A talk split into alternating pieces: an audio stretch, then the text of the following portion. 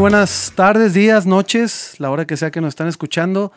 Bienvenidos nuevamente, estimados escuchas, a su podcast Todo Oídos. Eh, nos da mucho gusto tenerlos por acá nuevamente. Seguimos, ya estamos saliendo, pero seguimos en pandemia. Ya se ha prolongado bastante y pues seguimos transmitiendo. Una vez más, gracias por escucharnos.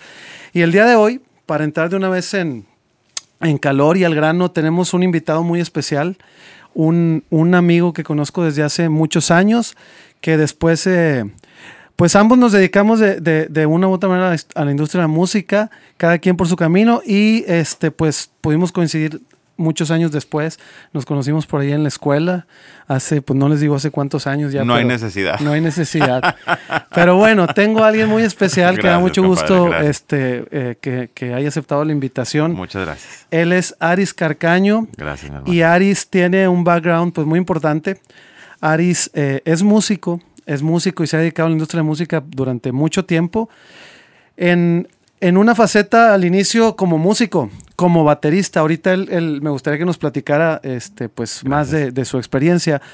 Aris, este, como baterista, pues eh, logró hacer proyectos bastante importantes. Uno de ellos que quizá conocen el grupo La Leyenda de Monterrey, Nuevo León, desde donde estamos transmitiendo aquí en Dacapo Escuela de Música. Con La Leyenda, pues Ari eh, conquistó, hizo muchos logros, este, muchas metas, eh, conquistó mucho público. Y ahora en una nueva etapa, que ya nos va a contar también de esta nueva etapa, pues como consultor, asesor, manager, desarrollador de proyectos y, otras cosas que, se está inventando para bien. ¿verdad? y que creo que pueden ser de tu interés porque pues sabemos que, mucha gente que nos escucha está tratando de, de abrirse paso en la industria. Algunos son estudiantes de música o estudiantes de producción musical o gente que quizá ya tiene cierto camino recorrido, gente consolidada. Eh, pero bueno, todo, todo mundo buscando abrir ese paso que Aris ya le tocó vivir de un lado, de la parte del escenario, con todo lo divertido y al mismo tiempo estresante que, eso puede ser. Totalmente. Y ahora está de, la parte del desarrollo, digamos, este, tras bambalinas, ¿verdad? Eh, en la parte de negocios, de la consultoría, pero que ya hemos hablado en, otros episodios, pues que una cosa no subsiste sin la otra, ¿verdad? Así es. Entonces, bueno, para no hacer esta introducción más larga, me da otra vez mucho gusto, gracias Aris por, aceptar la invitación. Gracias. Con ustedes, Aris Carcaño, y me gustaría, Aris, si te parece, platicar de eso primero, de, tu, de tus inicios este, en la música, eh, en esa primera, llamemos la primera parte y luego la segunda, ¿verdad? la primera parte como ejecutante. Por supuesto. ¿Qué nos podrías compartir aquí con toda la raza de esto, Aris? Por supuesto, bueno, pues primero que nada, el agradecimiento soy yo, Jorge. Siempre me has tendido la mano. Como dices tú, es una amistad de muchos, muchos años. Coincidimos ahora en el tema musical, en, el, en nuestras carreras, que es una carrera que nos apasiona a ambos, lo sé. Sé, la pasión que le metes a tu negocio.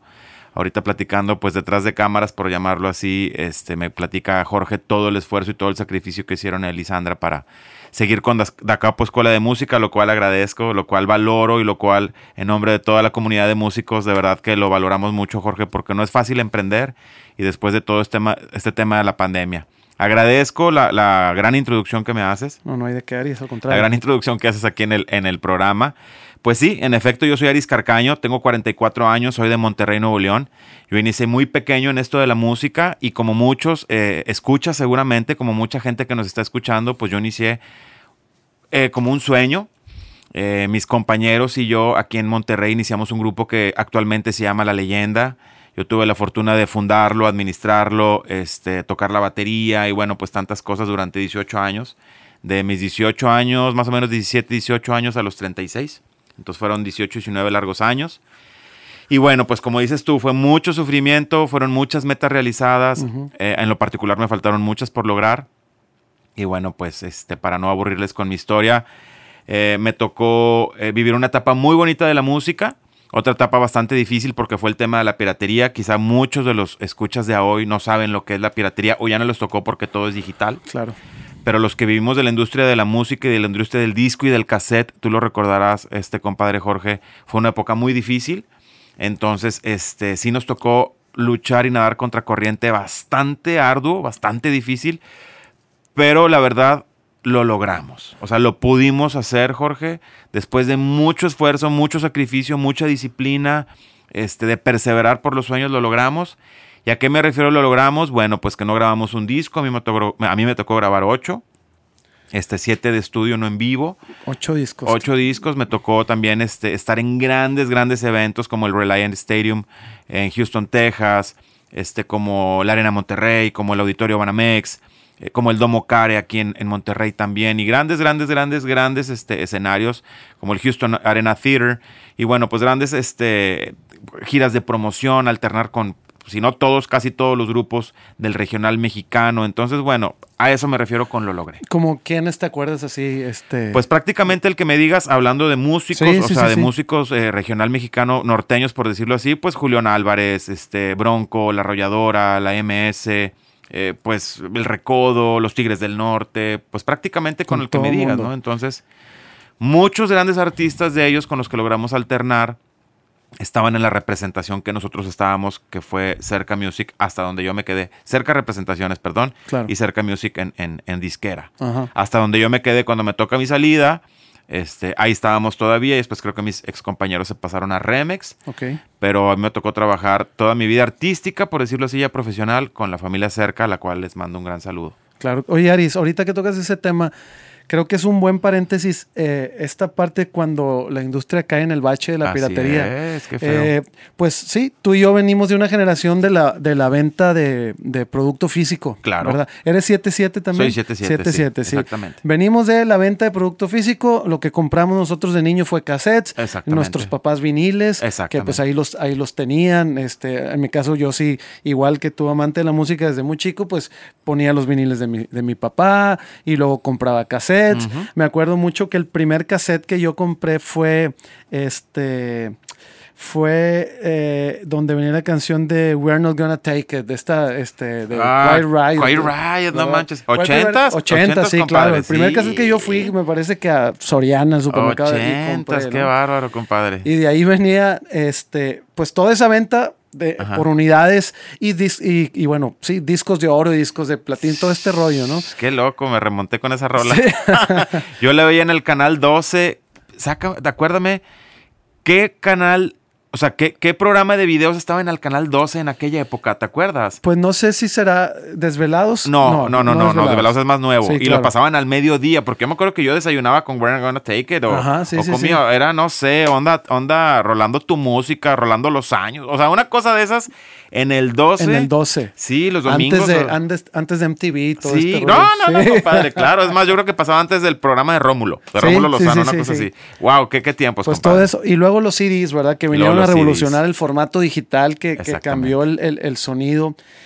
Y luego, como dices, cayó esa, esa etapa donde pues todo era piratería. Todo era piratería, por lo menos aquí en México, tú sabes. No, no, pues y la verdad es que en todas partes sí se desplomó. Claro. ¿Cómo te tocó vivir esa etapa? Ahorita decías que complicada con, la leyenda. Este, Sí, pues la industria estaba asustadísima. No sabían qué iba a pasar, cómo solucionarlo, hasta que vino ya la etapa pues del streaming y de lo digital. Lo digital, que es una maravilla. Ahorita sí, sí, claro, eh, haciendo las, los análisis de los números, pues ya la industria este, alcanza las cifras anteriores y está en camino a superar y etcétera. Pero esa, etapa, esa época, ¿qué, qué pasaba con, contigo en la leyenda? Pues fíjate que fue, fue un tema bastante difícil para nosotros porque como te comento, si, si de por sí eh, vas en un crecimiento en los cuales es difícil posicionarte, es difícil posicionarte como grupo, como banda, como quieras llamarle.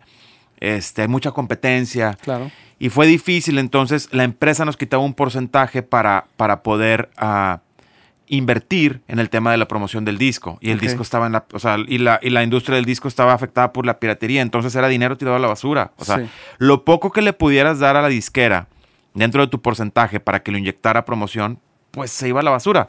Te lo voy a poner con este ejemplo.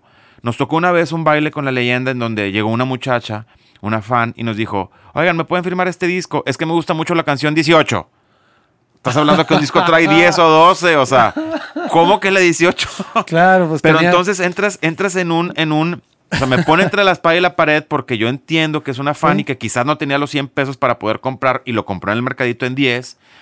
Pero también tú sabes, Jorge, mejor que nadie, el arduo trabajo que implica hacer un disco Sí, sí, como sí, para que lo vendan en 10 pesos. Dices, no manches, el trabajo de todos no vale esto. Claro. O sea, no es justo. Sí, sí. No, y más que de esos 10 pesos no te cae ni uno a No ti. te cae ni uno. Entonces, Claro. bueno, pues, pues no sé, o sea, mejor dámelo y te regalo un original, ¿verdad? Claro. Pero pues tampoco se vaya a ofender. O sea, entonces, bueno, pues ahí te firmo el disco y todo ese rollo. Entonces, sí nos afectó de una manera muy, muy cañona, porque repito, o sea, jamás, jamás hubo dinero de regalías que tú dijeras, oye, ¿sabes qué? Pues si tengo eh, dinero de las presentaciones, pues también quizá pueda eh, obtener dinero de las regalías como artista, como intérprete que soy. Jamás, jamás. claro. Y también la disquera con toda la razón del mundo diciéndote, pues es que ¿de dónde? Sí. O sea, ¿de dónde estás viendo cómo están los números? Lo que pudiera pintar como 50 mil copias vendidas de tu primer CD, por decirlo así, disculpen este, mi, mi palabra antigua, pues caías en 5 mil, caías en 7 mil, en 8 mil, donde decías, pues pudimos haber hecho un mejor trabajo, sin embargo, pues se afectó. Pero quiero verle el lado bueno a las cosas. Y bueno, pues mi producto de cierta manera barato y estando en todos los mercaditos, pues ayudó a que hubiera difusión de la música y la leyenda en muchas partes. ¿no? Claro, y, y entonces estaban subsistiendo un poquito tocando eh, en los bailes, en, en vivo, en presentaciones. Claro. Es de, de ahí donde sacaban un poco más de su. De su hecho, lana? de ahí sacábamos dinero, no sacábamos de otra parte. Claro. Sacábamos el, el, pues el 100% de nuestros ingresos siempre fue de las presentaciones en vivo. Nunca tuvimos regalías, hasta la fecha no tenemos regalías. Este, Que ese- fíjate, ese es un tema que, que hemos tocado en otros episodios, seguiremos tocando. Claro. Ojalá no sea el último donde, donde nos acompañes. encantadísimo, ¿verdad? Jorge. Para ver todo, todo lo que se puede obtener. Claro, es un tema muy de- largo. porque son varias áreas. Regalías de composición, Ey. que es un mundo, ¿verdad? El de la, la industria editorial. Regalías de la grabación, del máster, que por lo general la disquera es el dueño del máster, claro. Y regalías como intérprete también. Está la Asociación Nacional de Intérpretes y otras cuestiones de donde se pueden sacar Claro. regalías. Pero sí, como dices, no, no había esa cultura, eh, No. ¿verdad? En la, y, y en el regional mexicano se batallaba, pero estaban más informados que, por ejemplo, que el rock. O sea, la gente y la industria del rock es, es más guerrillera, pero hay más desconocimiento. A mí me ha tocado en mi experiencia que, que en el regional mexicano, llámese grupero como se llame, Ajá. están mejor informados. O sea, Wow. es, más, es más factible. Oye, entonces el panorama no es nada alentador No, allá. es más factible que, que alguien de la industria grupera o, o cualquier género te sepa y conozca hablar de regalías Wow, que alguien del wow. rock. E- Eso es lo que yo visto. Fuertes declaraciones, Jorge. Qué bárbaro. Pero sí. bueno, todos lo tenemos que aprender. no todo lo tenemos que aprender y precisamente, precisamente ese, ese largo aprendizaje, ese largo via crucis, me obligó, me forzó, me orilló o me alentó a hacer lo que ahora estamos haciendo, que lo vamos a platicar un ratito más adelante, que son las sesiones de management. Claro. Oye, Aris, bueno, entonces empiezas con... eh, ¿La leyenda fue tu primer grupo? La leyenda fue mi primer grupo, sí, lo, lo- lo fundamos Manolo, que es el actual acordeonista, Claro. y tu servidor, Excelente. allá por el año del 94. 94. Entonces, literal, eh, espero que este mensaje eh, llegue a los oídos indicados y es, eso fue un sueño hecho realidad. Nosotros queríamos, soñábamos y de verdad no fue nada fácil porque imagínense, yo duré 18 años picando piedra. Sí. Claro, ya quizá los últimos 3, 4 años ya un poco consolidado, pero fueron 13, 14 años de picar piedra y decíamos, en el primer disco vamos a hacer un chingazo y nada. Bueno, en el segundo, bueno, bueno, así pasó como hasta el sexto. Sí, sí, sí. sí. Entonces, de verdad que fue un sueño hecho realidad de que yo quiero ser baterista y, y yo el acordeón y yo quiero cantar y, y así lo hicimos, o sea, con una mano por delante y otra por detrás.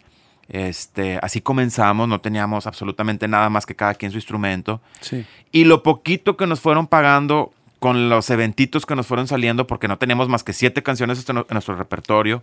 Y si nos contrataba una fiestecita de la cuadra, pues le dábamos vuelta a las siete canciones y a lo mejor nos pagaban 500 pesos. Sí, sí, sí. y esos sí. 500 pesos, bueno, ¿saben qué nos surge? Un micro. O un micro y un pedestal.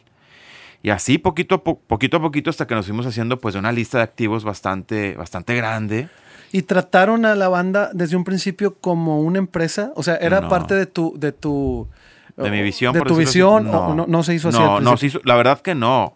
Se fue haciendo así conforme fue creciendo y confo- conforme fuimos este, pues realmente agarrando más dinero. ok. Entonces, como ya fue, ya fue tomando forma, te estoy hablando cuando ya tenía el grupo unos siete años que ya tocábamos en los bares y que ya nos pagaban muy bien. Claro. te estoy hablando que yo tengo fácil unos 20 años de no tocar en bares. Sí. Y en aquella época nos, lle- nos llevábamos, no sé, te podría decir una cantidad, 30 mil pesos por noche. O sea, Sí, sí, sí, si ahorita es una lana para un bar, Claro. imagínate hace 20 años. Sí, sí, Era una súper mega lana. Sí, para los amigos que nos escuchan en otras partes son más o menos 1.500 dólares, digamos. 1.500 dólares por noche, ¿no? Para un grupo, para un grupo amateur, por decirlo así, ¿no? Porque no estábamos en las grandes ligas.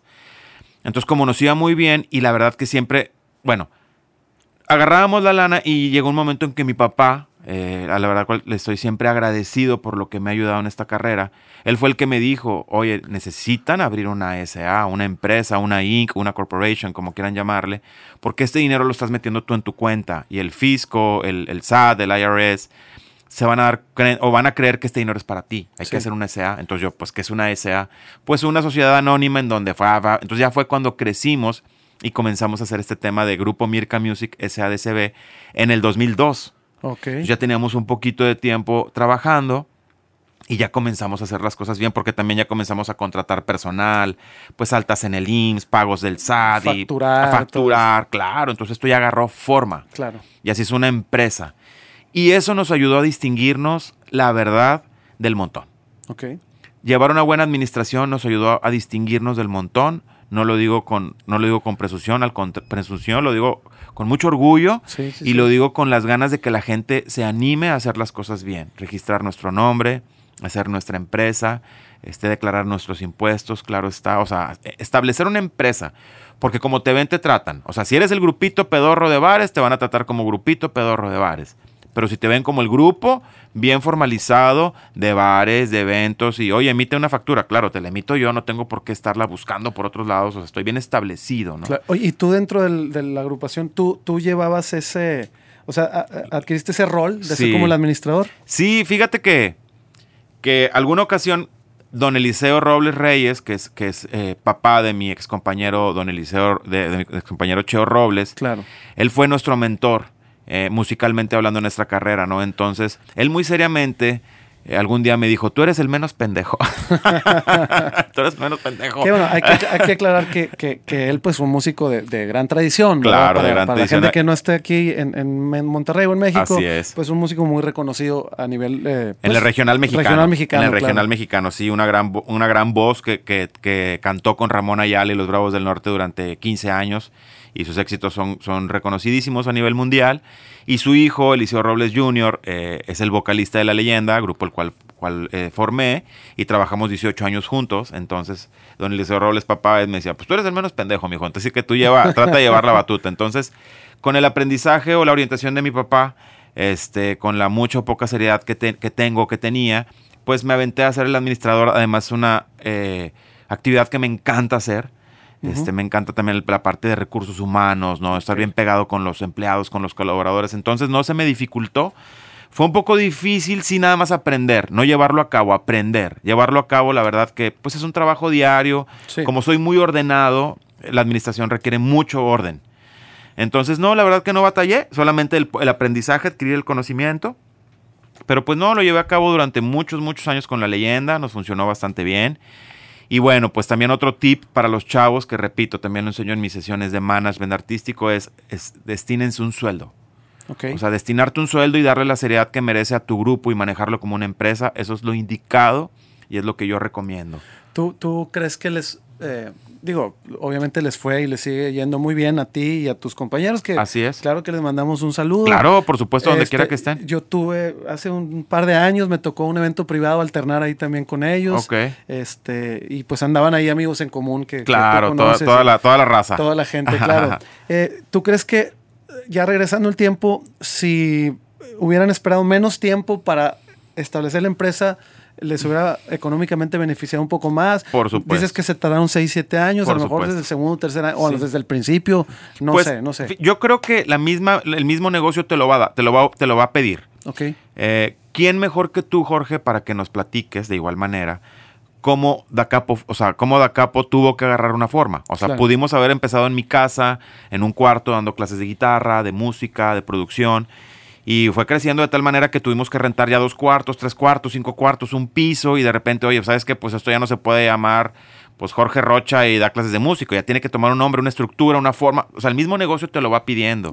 O sea, tampoco quiero decirte que si no tienes dinero ni siquiera para ti, tengas obligaciones fiscales. Sí, sí, sí. Me sí, explico, entonces el mismo negocio te lo va a exigir, pero en cuanto, esta es mi frase preferida, en cuanto la música deje de ser un placer y forme, o sea, o sea ya, necesa- ya sea necesario como negocio, es cuando necesitas crecer ya y es cuando digo yo, necesitas de un manager. O sea, cuando la música deja de ser un placer y se vuelve un negocio, es cuando ya tienes que poner atención. Porque como placer o como hobby también es muy padre y te Sí. puedes dedicar toda la vida, pero también puedes dedicarte a tu hobby que te deje dinero.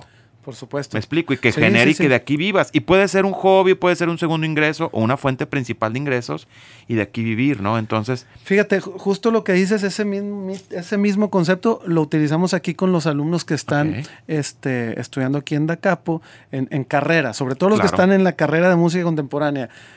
Eh, eh, estar en la música como hobby, no, perfecto, no tiene nada Claro. de malo, Ajá. absolutamente nada. no hay de nada que perder. No hay nada que perder, es algo súper divertido. eh, tú y yo lo hacemos también por mucho gusto, ¿verdad? Y, y a lo mejor estamos en algún lado, nos invitan a tocar y vamos. y Oh, tocamos. es un placer. Y, y- y a ver cuándo tocamos juntos. Por, Claro, ¿verdad? claro, por cierto. Por cierto. Pero cuando eh, decides tomarlo como tu empresa, como estás tú mencionando, como tu carrera, pues vienen estas otras responsabilidades. Claro. Hay que ver ya la parte del negocio, hay que ver muchas otras cosas más. Y va a haber gente que lo vamos a hacer.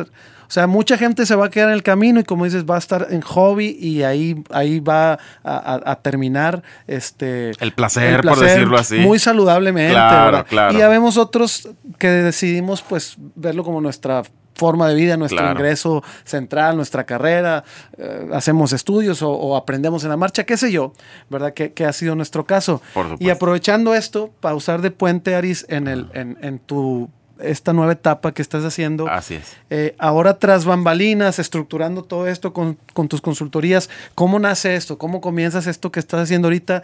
También para que nos platiques este, Claro, gracias. eh, con, Gracias. con las, eh, con los proyectos, con los grupos, con los artistas que estás trabajando. Gracias, Y Jorge. también para la gente que nos escucha, si alguien está interesado en lo que tú haces, Gracias. yo creo que pueden ser servicios de, de- de mucha utilidad para el desarrollo de sus carreras, principalmente para los que están pensando en esto, en hacerlo eh, Seriamente. seriamente, Sí, ¿verdad? por supuesto. Pues hay que darle la seriedad que merece. Claro que la música y todo el arte nos da la, la facultad realmente de poder hacer y expresarnos como queramos. Eso es lo hermoso del arte.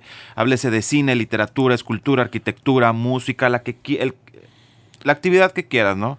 Yo lo menciono en, en los talleres que, que brindo y que me has hecho el honor de poder brindar aquí en tu escuela titulado Mi música, mi negocio, que tú me lo hiciste el favor de bautizarlo, gracias. Y menciono eso, no somos personas normales, somos extraordinarios y como tal tenemos la facultad de poder expresar lo que queramos como queramos. La otra parte es que le guste al público, Sí, ¿verdad? Sí, sí, sí, sí. La otra parte es que no le guste o que le guste y bueno, pues eso ya, ya es la parte del negocio. Pero como tal, contestando tu pregunta, sí, sí merece un gran respeto, sí merece gran seriedad. Hay un libro muy interesante que tú y yo hemos leído que se llama All You, All- All you, Need, All You Know to Need About Music Business. Sí, All You Need to Know About About Music. Music, de Donald Ajá, Passman y claro. menciona eso. Si tú no le pones la, la atención que merece, alguien más lo va a hacer. Sí, Si tú no le pones la atención que merece el negocio, alguien lo- más lo va a hacer y vas a cometer el gran error de dejarle esa responsabilidad en otras personas, en otras manos y puede ser que caigas como muchos músicos en el me estafaron, me robaron, yo no sabía. O sea, si te empapas ahora, claro, de conocimiento musical y de conocimiento en el negocio de la música, puedes ser un gran artista, un, un gran músico. Es como la pregunta, ¿qué es mejor? ¿Un músico con conocimiento, eh, eh, no sé, eh, estudiado, por decirlo así, o no uno estudiado? No te estorba estudiar. No te estorba absolutamente estudiar, te va a ser más completo, un músico más completo. Claro. No quiero decir que mejor, más completo. Esa es mi opinión, ¿verdad? Sí, claro, Porque claro. quizás no vas a ejecutar mejor ni vas a hacer más ruido, pero tienes un conocimiento más amplio. Claro. Lo mismo es con el negocio de la música. No quiero decir que vas a ser un gran músico, pero puedes tener una estructura empresarial chingoncísima en tu proyecto de música que créemelo que no te va a estorbar. Además, puede ser que ni siquiera sepas que el tema administrativo o el tema del negocio de la música te apasione. Es como cuando vamos a la música, a la escuela y dices, ay no, qué flojera. Y de repente la maestra, vamos a ver tema nuevo. Y dices, oye, qué chido está la historia. O qué chida la geografía. O la biología o lo que quieras. Entonces no está de más que nos documentemos. Ahora tú sabes, Jorge, en YouTube hay unos súper, súper, súper contenidos Sí, fregoncísimos de sí. music business Claro. en los cuales puedes decir, oye, y si funciona, yo sigo a Nacho Rodríguez, que Sí. es un, un español que creo que ahora vive en Ecuador, que tiene un modelo de, de negocio fregoncísimo para los top fans. Para los fans, este, sigo otro cuate, a Dani Aragón. Dan- sí, claro. también claro, en, sí, también sí, en YouTube. español que, también. claro, que tiene unos super tips. Sí, por supuesto. Este, sigo a muchas, muchas, muchas personas. Estaba muy de moda, por decirte, el máster Carlos Muñoz, que también habla de negocios padrísimos que lo puedes aplicar en la música. Ok. Están muchas, Nachito Llantada, que tiene unos podcasts increíbles. Sí. O sea, entonces hay mucha información. ¿Cuántos podcasts no podemos escuchar en Spotify de negocios que los podemos llevar a cabo en nuestro negocio de la música? Entonces, este, la, la información está ahí para todos. Claro, por supuesto. Y eh, lo que estoy pues escuchando eh, que haces es eh, tratar a tu música como una empresa que eh, entiendo el punto, digo, nosotros mismos siendo músicos, pues romantizamos mucho la música, ¿no? O Así sea, pues sí, lo divertido, si, si te gusta ejecutar, interpretar o incluso componer o producir. Claro, o producir, por cualquier- supuesto. eh, lo divertido es estar haciéndolo, pero nos olvidamos muchas veces eh, De la parte del negocio. del negocio. Es Sí. algo muy típico en, en- en este tipo de carreras. Quizá, no, no sé, desconozco, eh, pero se- me imagino que una cosa similar a los deportistas, donde se enfocan en su deporte. Tengo un muy buen amigo, Luis Hernández, el matador. el matador, Este, el mata- que aprendió, sí, claro, aprendió a, a estructurar bien su negocio, Eh. este, a fin de cuentas, y muchos futbolistas, otros no. Pero si no tienes esa parte, Esa visión, yo creo, esa ¿verdad? visión como empresa, porque ahí- pues ahí tú eres tu propia empresa, ¿verdad? Totalmente. Igual que acá, totalmente. igual que en la música. Así es. Entonces, si no lo haces así, pues te romantizas nada más jugando tu deporte Claro. y como dices, seguramente alguien se va a aprovechar de tu talento, los, los managers son los que van a cobrar, qué, sé yo, ¿no? Así o sea, es. sí entiendo el planteamiento que, que dices de la parte de negocio. ¿Y qué es lo que tú estás haciendo? ¿Qué, qué, qué ofreces o qué estás Gracias. manejando para, para, para ayudar a, esta, a, a estas A personas? estas nuevas a generaciones. sí, claro. Porque claro, precisamente tengo una guía que con mucho gusto te hago llegar a través de mis redes sociales, Aris-Carcano, que es una guía que se llama Música Nueva Generación. Y precisamente trato de hacer empatía contigo que me escuchas, músico, artista, arreglista, compositor, en donde quiero eh, precisamente que me des la oportunidad de poder leerla y que veas que estamos en el mismo canal.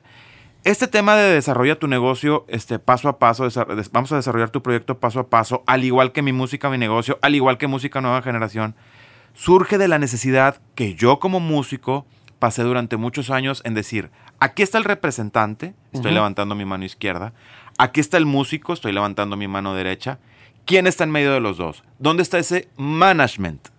¿Dónde está ese, esa guía? ¿Ok? Entonces, cuando salgo de la leyenda, yo entro a trabajar a Latin Power Music, Sí, una sí, empresa sí. aquí en Monterrey que representa artistas.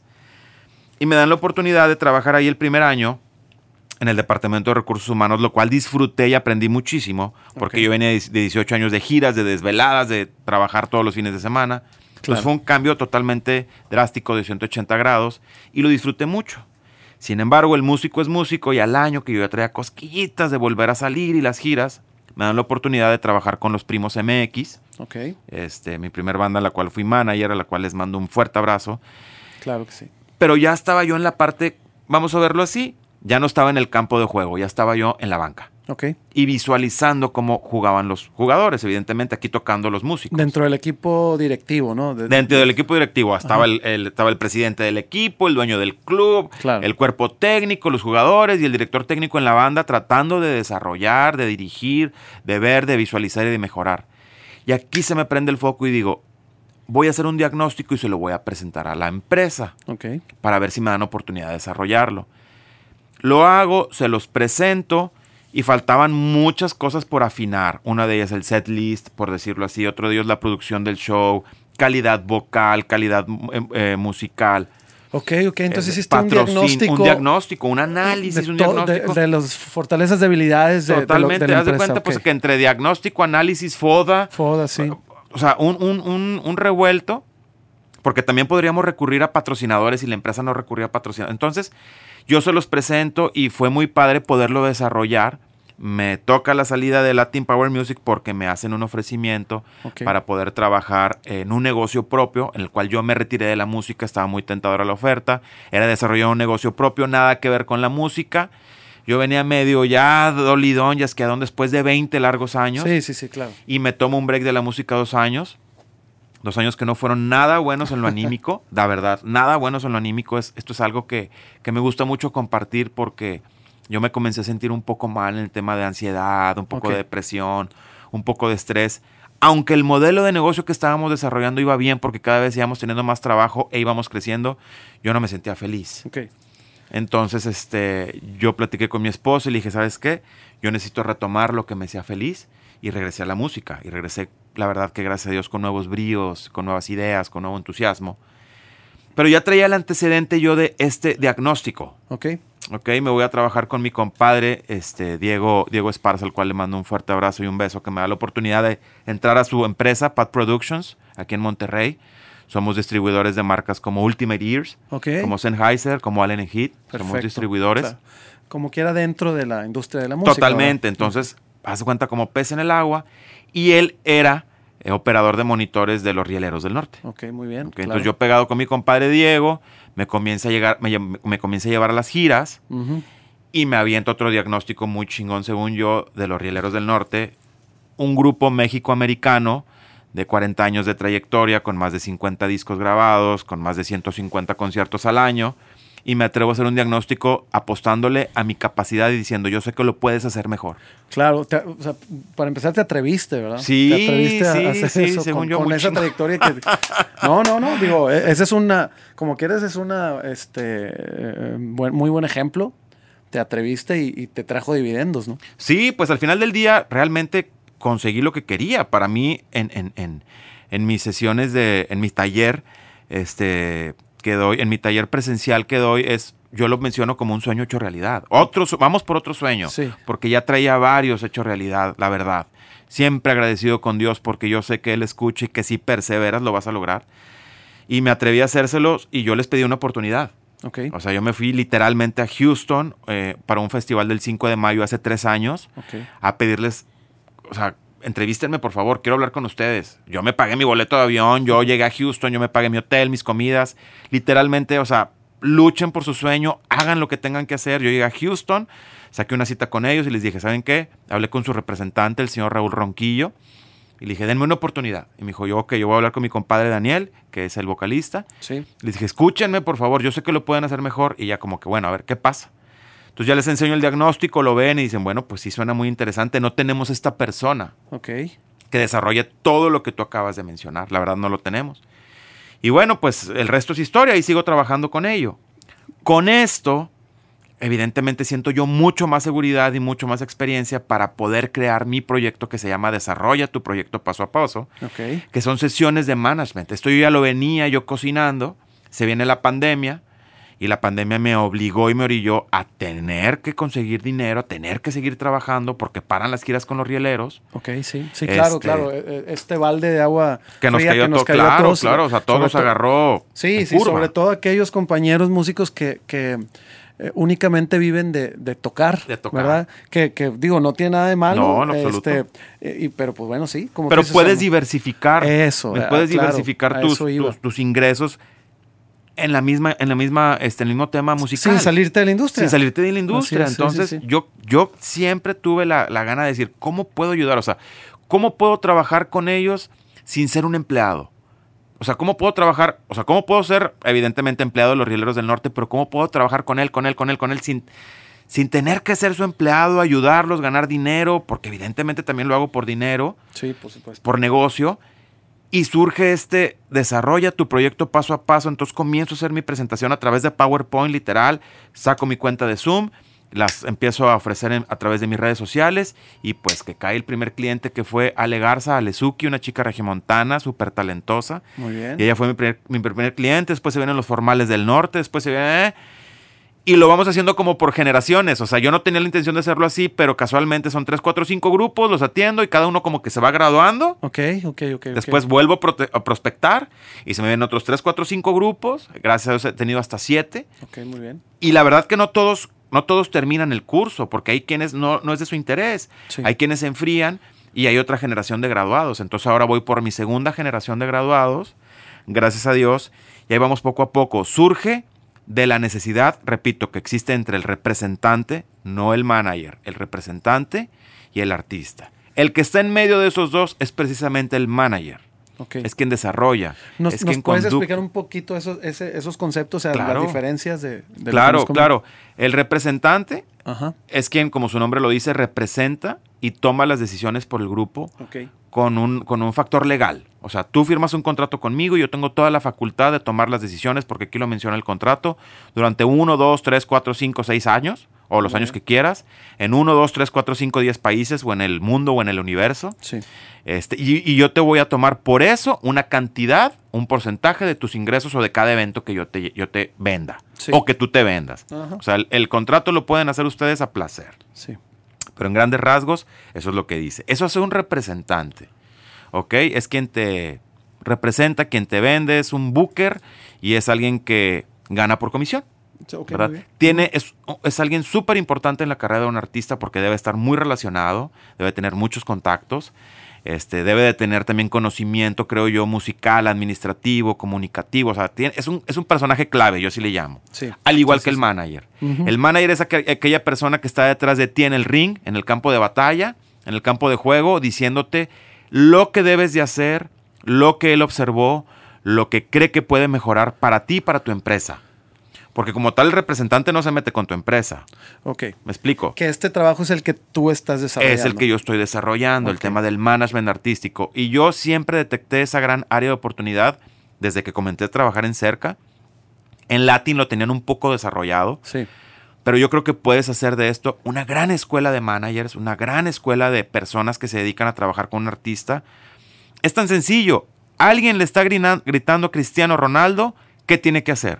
Quizás le grita menos a Cristiano Ronaldo que a un jugador que va empezando, porque Cristiano Ronaldo es súper talentoso y ya tiene más experiencia. sí, por supuesto. Pero no deja de estarle gritando, Cristiano, métete, corre, para atrás, para adelante. Es lo mismo. Ok. ok. Eh, el Canelo Álvarez lo podemos ver ahora en las transmisiones que hace, no sé, X televisora, que alguien le está diciendo, Canelo, si te sigues metiendo aquí, te van a dar una chinga, literal. Lo hemos escuchado. Salte, güey, sí, salte, sí, sí. cabrón. Te están dando una chinga. Eso es lo que hace un manager. Ajá. ¿Qué pasa con tus redes? ¿Qué pasa con tu contenido? ¿Qué pasa con tus canciones? ¿Qué pasa con tu disco? ¿Qué pasa con tu EP? ¿Qué pasa con tu música? ¿Qué pasa con tu imagen? ¿Qué pasa con qué pasa? ¿Qué- ¿Cómo lo vamos a lograr? Entonces, es quien está atrás del artista desarrollando. Y tú sabes que existen muchos managers, road manager, Sí, personal por manager, supuesto. tipos de managers. Oye, Ari, y te metes tú, eh, digo, con tu background eh, artístico, Sí. eh, como músico, te metes mucho en la parte artística, te metes más en, lo, en la parte administrativa, de negocios, de logística quizá, Ajá. o es un poco de todo. Es un poco de todo. Créeme que en lo que menos me meto es en la parte musical. Ok. Yo no le- ok. yo, yo lo primero que les digo es yo no vengo a decirte cómo hagas tu trabajo. O sea, toques cómo- musicalmente hablando no tengo nada que decirte. Imagínate, trabajé un año o más de un año con LMT, antes Límite, Sí. una banda regiomontana que casi casi giró en el mundo entero. Este, Centro y Sudamérica lo recorrieron completo y gran parte de Europa. Claro, claro. Entonces, yo que tenía que decirle al maestro Kirri o al maestro Checo Ponce o a Ingrid cómo tocar. O sea, sí, sí, sí, sí. no, sí cómo puedes mejorar en el manejo de tu empresa. Y si se requiere la parte de logística, lo organizamos. Por Y si supuesto. se, requiere la parte administrativa, lo, lo- lo hacemos, ¿no? Entonces depende, o sea, cada grupo y cada artista tiene diferentes necesidades. Sí, es una gama ahí dis- distinta Claro. de, de servicios. Claro, claro. Entonces, eso es lo que hacemos. Me dan la oportunidad los rieleros del norte de comenzar a trabajar con ellos. En el segundo año se viene la pandemia. Eh, le meto turbo a mi proyecto de desarrollo, a tu proyecto paso a paso, que son sesiones a través de Zoom. Y eso también, mi experiencia con los rieleros del norte me abre más contactos y me lleva a trabajar con LMT, Ok. antes Límite, que fue una experiencia súper, súper, súper enriquecedora para mí porque trabajar con esos músicos, con esos maestros, no agraviando, Jorge, No, gracias igualmente. es, es mágico. Claro, O sea, claro. es como, de verdad, es como, como llegar a una pequeña selección mexicana y ver a los grandes maestros y decir, no manches, qué chingón tocan. Sí, claro. Ingrid con una gran voz y con un gran carisma con la gente. Checo, un gran guitarrista, un gran segunda voz, un perfecto productor, el maestro Kirri, un gran arreglista. Entonces, compadre. Sí, sí, sí. ¿Qué te digo? Sí, claro, claro. ¿Qué claro. te digo, compadre? Un agasajo. Sí, por supuesto. El mismo Rulo que le mandamos El mismo saludo, Rulo, claro, Carlitos, Sí, Chu, claro, no, no, no. Entonces, juntos, imagínate la magia que forman. Entonces me tocó con ellos este, comenzar a desarrollar el tema de las, de las, eh, de los Facebook, de los lives, pues, a través de las redes. Ok. Un streaming a través de X plataforma. Claro que fue mucho aprendizaje. Sí, sí, sí. Porque ya también comienzas a aprender temas de producción, stage manager, production manager. Entonces comienzas a compartir, a convivir, este, ya empaparte de ese conocimiento que yo no tenía. Yo tenía conocimiento como músico y como administrador. No, y, como dice en la pandemia, esto, por supuesto, mucha gente ya lo hacía, pero no a los niveles de la pandemia. O sea, No. la- todo el mundo se puso a transmitir. Este, vimos los inicios de los conciertos en línea, que antes eran una cosa esporádica. Claro, claro, claro. Sí existían, pero no, no como ahora. No como ahora. Y ahora, pues, pues así tuviste y tuvimos que aprender a hacerlo. Este, entonces, con ellos fue mucho de esa parte. por Fue mucho de esa parte, sí. Ok, ok. Fue, fue, fíjate, eh, gracias a mi Padre Dios, fue una tablita de salvación, grupo LMT, porque pues yo me comencé a, meter con ellos mucho más tiempo, que tenía mucho tiempo libre. Sí. Este, y la verdad que mi respeto siempre y agradecimiento para Ingrid, para mi compadre Fito Leal Sí. y para todo el grupo LMT que Claro, yo claro. les hice la propuesta y sabes que no vamos a vernos una vez por semana, yo tengo todo el tiempo libre, ¿qué les parece si nos vemos diario? Wow, de plano, sí, de plano. o sea, no tengo nada que hacer en mi casa. Sí, sí, sí. sí, sí. literal. Este, sí, mis sesiones por Zoom, que son por las noches, pero por la tarde nos podemos ver y comenzamos a, a meter contenido, contenido, contenido. O sea, fue un momento perfecto porque las estadísticas indicaban que el 42% de los mexicanos estaban consumiendo más internet que nunca. Definitivamente. ¿Qué teníamos que hacer? Sí, Pues pues, crear más contenido. y nos Claro, pusimos a crear más contenido y luego nos pusimos a crear mucho este contenido para Spotify porque también las estadísticas indican que 130 millones de los 280 que tiene Spotify de consumidores, Sí. 130 son premium. O sea, Sí, 130 sí, sí, millones pagan. Claro, claro, sí. Casi el definitivamente. 50%. Entonces, ¿qué tenemos que hacer? Contenido para Spotify. Vámonos a, a producir, a crear. Entonces, fue una ardua labor que, sinceramente, porque también sacamos estadísticas, puso LMT, no sé, por decirte, de 600 seguidores en YouTube a, no sé, a quizás 12 mil. Ok, O sea, fueron números extraordinarios. ¿Cuál fue el secreto? Ponernos a trabajar. por Ponernos a crear contenido. Bueno, primero hacer el diagnóstico que hiciste. Claro. Hacer un diagnóstico y, y a partir de ello, pues. ponernos a trabajar con una estrategia. estrategia, porque Claro. también entró un community manager, mi buen amigo Richie Reséndez, que trabajo con él desde Latin Power Music hace muchos años. Ok, muy bien. Él es un gran aliado mío, Sí. un gran aliado comercial en el cual cuando, cuando las necesidades del artista es, necesito un community manager, yo lo, yo lo canalizo con Richie Reséndez. Claro. Es un gran community, gran diseñador, este gran marketólogo, este, hace todo el tema digital, estudia.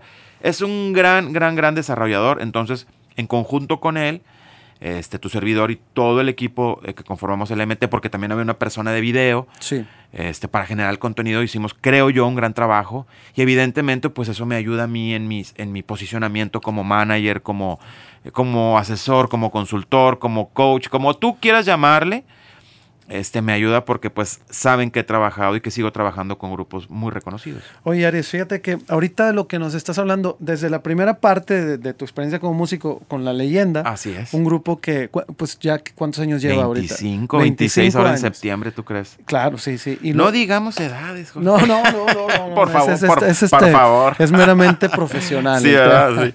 Bueno, tienen la leyenda con quien participaste tantos años. Yo 18 ahí. Claro, ahora los rieleros. Ahora los Y rieleros. nos hablas de LMT. Son grupos que llevan, pues, eh, Pues por Rieleros 40 años. claro, claro. 25 todo- la leyenda. Toda y la otro. vida haciendo esto.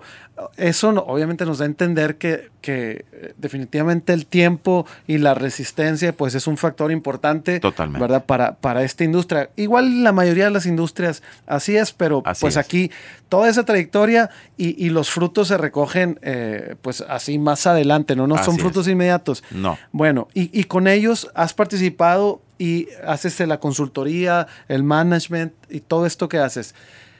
Para los grupos que no están todavía en esa posición, o sea, que todavía no llevan 20, 25, 30, 40 años, a lo mejor grupos emergentes o a lo mejor grupos medianos, me refiero a medianos en que van este, construyendo su camino, ya tienen ciertas eh, cosas recorridas, para esos grupos medianos o incluso para los que empiezan, también ofreces tus claro, servicios. Claro, totalmente. Las sesiones de management tituladas Desarrolla tu proyecto paso a paso van dirigidas a todos aquellos grupos y nuevas generaciones, y a veces no tan nuevas, que quieran incursionar, que ya estén incursionando, que ya tengan su proyecto, que sea un hobby, que sea un segundo ingreso, los cuales llega un momento en que dices, ¿y ahora por dónde me voy? ¿Cuál es la mejor decisión? ¿Por dónde sigo? ¿Será correcto o no será correcto? Y repito, sin que mi comentario se escuche presuncioso, porque no es, si hubiera existido un papel como el que estoy desempeñando hace 20 años, Sí. el camino no hubiera sido tan incierto ni tan difícil. Por eso yo, la primer pregunta que hago en las sesiones de management en el capítulo 1 es, ¿cuáles son tus objetivos? ¿A partir de qué quieres que trabajemos? ¿De un hobby? ¿De un segundo ingreso? ¿O de una fuente principal de ingresos? Porque hay quienes ya están formaditos y dicen, esto es mi fuente principal de ingresos, si no trabajo no como. Claro. Sí, y hay sí, quienes sí, dicen, quiero hacer un quiero formar un grupo como un hobby. Ah, Entonces para los tres, ahora sí que en el buen sentido para los tres tengo. Para los que están hechos, para los que no están hechos, para los que están consolidados, porque todos tenemos ese pequeño huequito en el cual dices, ¿cómo lo puedo hacer mejor? Sí. Entonces ahí es donde yo con muchísimo gusto los puedo ayudar. Y repito, tengo varias maneras de poderlos ayudar. Les puedo mandar mi guía, las sesiones por Zoom, las sesiones presenciales, mi taller Mi Música, Mi Negocio, que es un taller a manera de charla en donde platico mi experiencia y mi consolidación como músico, como manager, como coordinador. Entonces hay muchas maneras de poderlos ayudar. Que ahorita que dices eso, digo, vale la pena recordarles a, a- a nuestros escuchas que, eh, pues, la guía que nos mencionas, se- vamos a poner el link Claro, por aquí, ¿verdad? por Para que, supuesto. para que este, te La puedan descargar. La pueden descargar, la Claro. estudien, la lean. Y también, pues, de una vez, este, hacer eh, aquí la promoción de que vamos a, vas a tener, Ajá. ¿verdad? Un- una de estas pláticas donde me hiciste el favor de invitarnos. Gracias a ti. Y también a, a- a- la una abogada, Mariana. a la licenciada Mariana, especialista en derechos de autor y registros, todo este tipo de cuestiones. Eh, pues ojalá que los podamos ver por ahí. Eh, va a ser por Zoom, me imagino. Así es. Es por Zoom, Así es. interactiva, creo que sin costo. Así ¿verdad? es. Fíjate que gracias, gracias Jorge de todo corazón nuevamente por el honor que me haces en aceptar la invitación a No, participar en ese Luis, taller. Yo lo hago con la firme intención de dar a conocer mis, mis servicios. Es eh, un taller que se llama Mi Música, Mi Negocio, como tú lo bautizaste, gracias. Y es un taller a través de Zoom. Tiene una duración de hora, hora y media y hay una, a un tiempo también para preguntas y respuestas, en donde específicamente yo hablo quién soy, Sí. cómo inicié en esto y qué estoy haciendo actualmente y cómo te puedo ayudar. Ahora con aliados comerciales como mi buen amigo Jorge Rocha de Dacapo Escuela de Música en Monterrey, que él es un experto en la materia, nos va a platicar acerca de su editora musical, y con la licenciada Mariana eh, Ramírez, ella está en el DF, también nos va a acompañar, y ella es experta en el tema de gestión de derechos de autor y de registro de marca. Perfecto. Porque uno de los temas importantísimos, Jorge, y tú lo sabes, es que como empresa y como grupo musical y como proyecto musical tengamos todo en regla, derechos y obligaciones. Claro. Y si no tenemos nuestro, nuestra marca registrada, nos podemos meter en un gran problema, porque al final del día todo lo que haces, que tie- inviertes tiempo, dinero y esfuerzo, por un gran error, alguien más se puede aprovechar de ese, de ese pequeño desliz que tuviste o de esa pequeña falla que cometiste y se van a aprovechar y vas a decir, oye, le invertí 50 mil pesos en redes y ya no tengo mis redes porque no las registré. Eso acaba de pasar y se los platico de verdad con un grupo súper profesional de 40 años de trayectoria y les acaban de robar sus redes sociales. No me digas eso. 3.5 millones de seguidores nada más en Facebook. Ok. ¿Tú sabes lo que implica crear esa comunidad de fans en Facebook? ¿Tú sabes lo que claro. invirtieron de tiempo, dinero y esfuerzo Claro. para que llegue un oportunista y le robe las redes sociales? ¿Sabes, cuál, de, ¿sabes de quién fue la culpa? ¿De quién fue la Del culpa? artista. Pues sí. por no pues, tener las cosas bien hechas. Sí, Exactamente. Sí, pues de todo esto este, se estará hablando en este taller. En este taller. Por Zoom, en vivo, en vivo a la distancia, ¿verdad? Pero ahí- ahí estaremos en vivo. Y eh, si no estoy mal, la fecha 13 de julio. 13 de julio. 13 de julio. 13 de julio, como si fuera obra de teatro en dos funciones, ¿verdad? En O la sea, mañana. exactamente. En la Cinco y mañana, ocho. 5 y 8. No, es en la mañana y en la Die- tarde. diez ¿verdad? y media y 7, más o menos. Más 10 o y menos. media, este, la verdad que también nos sirve para toda la gente que trabaja por la noche, porque Claro. sabemos que hay mucha gente que trabaja por la noche, Sí. inclusive músicos, ¿no? Claro, claro. Quizás también para amas de casa, quizás también para quien quiera incursionar en esto, para alguna mami que quiera tomar la- el taller para pasarle la información a su esposo o a su hijo. Por supuesto. Este, y luego lo hacemos en la tarde-noche, ya a las 7, 8, porque hay mucha gente que me ha dicho, compadre, dame chance de salir del jale, salgo a las 6, salgo a las 7, dame chance. Entonces lo hacemos como a las 10, 10 y media y a las 7, 7 y media. Muy bien, de esto también estaremos ahí eh, posteando, poniendo la información por Claro aquí en el sí. podcast. Eh, otra vez reiterarles que sin ningún costo. Totalmente gratis. Y pues eh, es 13, 14, de- 13 de julio. 13 de julio. 13 de julio, entonces pues este podcast sale mucho antes de eso. Perfecto. Ojalá escuchen el podcast antes del, del taller para que tengan la oportunidad de estar por Claro, ahí. y si me permites también este que lo podamos darle difusión a través de tus redes sociales, Por de tus canales de sí. difusión. Claro que sí. y también lo voy a estar difundiendo a través de mis redes, a través de Facebook, a través de todas las plataformas que, que- que tengo como, como Aris Carcaño. Eh, le vamos a estar dando difusión para que toda la gente esté enterada específicamente el día, que aparentemente va a estar el 13 de julio, y específicamente los horarios. También porque yo sé que nos escuchan en otras partes del mundo para que nos... nos es el horario de, de la hora centro.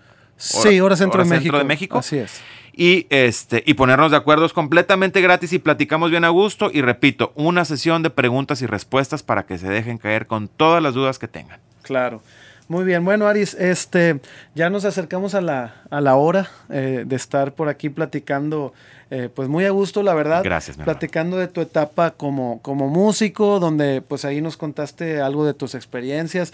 Yo sé que tienes mucho más también para contarnos. Ojalá nos podamos volver a ver pronto El día que me y indiques. empezar a tocar algunos otros temas, ¿verdad? De- Claro, de claro. esto- ¿Qué te parece si me permites? Disculpa la No, no, interrupción. no, claro, dime, dime. Eh, ¿Qué te parece? Aquellas personas que nos hagan el honor de estar escuchando este podcast, con todo el gusto del mundo, pónganse en contacto este, a través de las redes sociales con Jorge o, con su servidor, Aris-Carcano.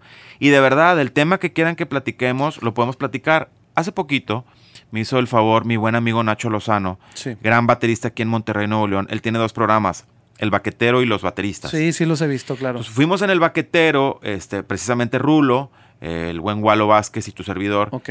Y surgen temas bien interesantes. Uno de ellos, aunque no me lo creas, es el músico y su pareja. O sea, todo lo que implica. Sí, ya, sí. ya ven cómo se ríe Jorge. Es todo un tema, porque Sí, no es nada fácil. Claro. Ok, Otro tema era, no sé, específicamente de bateristas, es ¿qué prefieres? Este, ¿Tom Floor 14 o Tom Floor Ok. 18? Oye, ¿se puede o no se puede tomar arriba del escenario? ¿Va o no va? ¿Es profesional o no es profesional? O sea, hay tantos, el ingeniero de monitores y el baterista. Entonces, hay temas tan padres que no quiero decir que específicamente la comunidad de músicos los vamos a entender. Porque me han tocado comentarios que dicen, ¿sabes qué, compadre? No soy músico, pero qué tema tan interesante. Sí, o sea, sí, qué padre. supuesto. Sí, claro. Qué padre. Entonces, de verdad, yo me atrevo con todo el gusto y sé que tengo el apoyo de Jorge. El tema que quieren que platiquemos y que toquemos, lo, lo tocamos aquí a través Claro, de este que nos lo hagan podcast. llegar, por supuesto, Claro, sí, sí, sí. Y en esta parte este, que nos está platicando Aris, yo creo que podemos, como eh, de manera muy amplia, muy general, más bien muy general, resumir que el músico necesitamos tomar nuestro, eh, nuestro arte como nuestra empresa. Así es. Y, y Aris está enfocándose en esta parte de dar la consultoría, la guía, Así es. el management necesario para que tú, en el punto de tu carrera en que te encuentres, si quieres desarrollarlo e ir a los siguientes niveles, que Así es. tú, tú vas a establecer tus objetivos. Con ayuda, obviamente, de gente como Aris, tú vas a establecer tus objetivos, qué quieres lograr, y pues se pondrán a hacer un, un, este pues una estrategia. Eso es, ¿verdad? eso es, literalmente. guiar. Por supuesto que como ya lo dijimos también, si eres músico eh, de hobby, porque simplemente es un complemento que te gusta, perfectísimo. Si aún así te gustaría hacer algo eh, y estructurar algo más interesante, pues se puede hacer. Por ¿verdad? supuesto. Pero digo, eh, va principalmente dirigido a aquellos que tenemos a la música como, como nuestra empresa, que Así ya, es. ya sea como dice Aris, primera fuente de ingresos, segunda fuente o a lo mejor tercera fuente de ingresos, si es tu side business o de la forma que lo quieres tratar, hay que tener una estrategia. Eso, eh, pues yo sé que a Aris a mí también me costó saberlo al principio. Claro. Quizá unos lo tienen desde más chicos, lo tienen más, eh, más claras las cosas, otros no lo tenemos tan claro, no. pero si hay alguien que te ayude a orientarlo, pues yo creo que no está de más. Y como han escuchado, Aris eh, pues ha estado trabajando con organizaciones muy importantes y también con organizaciones, con, con grupos o, o artistas solistas que llaman emergentes, Claro. de todo tipo. Aquí Gracias. van a estar sus redes. Gracias, ¿verdad? gracias. Para, para que se pongan en contacto con Aris. Creo que es un tema importante para nuestro podcast Todo Oídos. Ojalá podamos tener de, de invitado nuevamente pronto a Aris y a otros personajes. Encantado, Quizá también encantado. podamos invitar a más gente para, para interactuar entre Hacer un panel, ¿no? Hacer un Sí, panel, sí, claro, por claro, supuesto. pues, Todo sí. lo que ustedes quieran tocando estos temas eh, de la industria de la música que nos apasionan y que ojalá a ti te sean, aunque sea de poquita utilidad. Por supuesto, totalmente, Jorge. Y que también quiero hacer un comentario, no quiero, no quiero dejarlo pasar porque Claro es muy sí. importante. Como tú lo mencionas, lo menciono yo en mi guía, que se llama Música Nueva Generación, que con mucho gusto te hago llegar o puedes descargar a través de mis redes sociales. Perfecto. Menciono específicamente esto. Los que crecimos en este negocio por gusto, por hobby, tenemos una perspectiva totalmente a aquellos que crecieron bajo una tutela de tu papá, tu tío, tu abuelito que se dedica a todo esto. Quizás tengas más conocimiento que yo del music business. Sí. Yo no lo tengo, no lo tenía, mejor dicho. Yo, yo me metí a tocar la batería por hobby, por pasión, porque si Dios repartió algún poquito talento que, que tengo fue el de, el de ser músico. Claro, muy bien. Entonces, para no empezar de ceros y para no empezar este, como hormiga pisada sin saber para dónde vas, puedes leer esta guía y decir, wow, o sea, ya tengo una pequeña idea de lo que quiero. Me explico, yo menciono ahí claramente, repito, quién soy, cómo creo que pueden funcionar las cosas y quién es cada quien en este papel. Y es, un- es una guía pequeña, de algunas 10 paginitas, este, que la lees muy rápido. Sí. De aquí surge, repito, la necesidad y menciono. Antes no existían escuelas o, o educación como lo hace hoy DACAPO. DACAPO es, un gran, es una gran catapulta, es, un gran, es una gran ayuda para los músicos actuales. Escuelas como DACAPO realmente, en la cual yo estoy agradecido y, y- y- y de, de cierta manera mi carrera se ha quedado o pertenece a esta empresa, a esta escuela, porque me ha ayudado mucho. Es hacerles saber a todos los que nos escuchan que escuelas como DACAPO dan esa oportunidad. Porque aun- quiero hacer este comentario sin temor a equivocarme. Puedes estudiar música y no ser músico. Sí, Puedes claro. estudiar música y estudiar aquí y salir como un productor, Claro. como un compositor, también como un ejecutor, como un compositor. Claro. Eso en mis tiempos, aunque se escuche mal, porque no soy tan grande, tengo 44, no existía. Sí. No sí. existía. O sea, o estudiabas música, que era ejecutar, o no estudiabas ni madre. Sí, era complicado encontrarlo aquí, al, al menos aquí, ¿verdad? Ya lo tenemos en México. Y yo conozco esta escuela magnífica de Acapo. Su director, Jorge Rocha, súper, súper, súper amable. Todo el personal, Sandra, ni se diga. Entonces, esta ventaja tenemos hoy. Antes no teníamos estas herramientas, Jorge. Sí, sí, claro. Ya las tenemos, es lo que quiero dar a entender. Antes o estudiabas en la Carmen o estudiabas aquí y era estudiar música a huevo. Decías, pero es que, pues yo quiero ser ingeniero de monitores. Claro. O sea, ¿por qué tengo que chutarme? Y ya no es necesario. Sí, no, no. pues, Tienes un conocimiento básico. Mucha, sí, muchas gracias, Aris, por, por las palabras. Precisamente establecimos la escuela, eh, vamos a cumplir ya en unos meses 20 años. 20 años, tengo entendido. Y nos establecimos por eso, porque a mí me tocó estudiar en el extranjero porque la, la- la opción no, es- no existía acá. Entonces, a raíz de eso fue que partimos. Pues muchas gracias, Aris. Gracias a ti. Igualmente. Entonces, eh, nos vemos pronto. Ojalá Claro los sí. podamos escuchar en, las, en el siguiente podcast. Tendremos también más, más este, eh, veces con Aris. Gracias. Y, y- y Gracias. algunos otros invitados de lujo Gracias. como, el, como ha sido el de hoy. Gracias, muchas Gracias, gracias. Aris. Eh, Esto es su podcast Todo Oídos. No se pierdan todos los capítulos que tenemos para ustedes. Agradeciendo una vez más muchísimo a nuestro invitado. Gracias, gracias. Y pues nos vemos en la próxima. Nos vemos, nos vemos por lo pronto este 13 de julio. 13 de este julio. 13 de julio. Claro que sí. eh, seguramente esa va a ser la fecha. Repito, la, estamos, la vamos a estar anunciando a través de nuestras redes sociales en ambas partes. Este 13 de julio para que es- nos acompañen en el taller Mi Música, Mi Negocio, con mi buen amigo Jorge Rocha, con mi amiga la licenciada Mariana Ramírez y su servidor Aris Carcaño, en donde vamos a estar tocando temas interesantísimos acerca del music business. Excelente. Pues muchas gracias, Aris. Gracias a Muchas gracias a ustedes. Esto fue Todo Oídos. Gracias.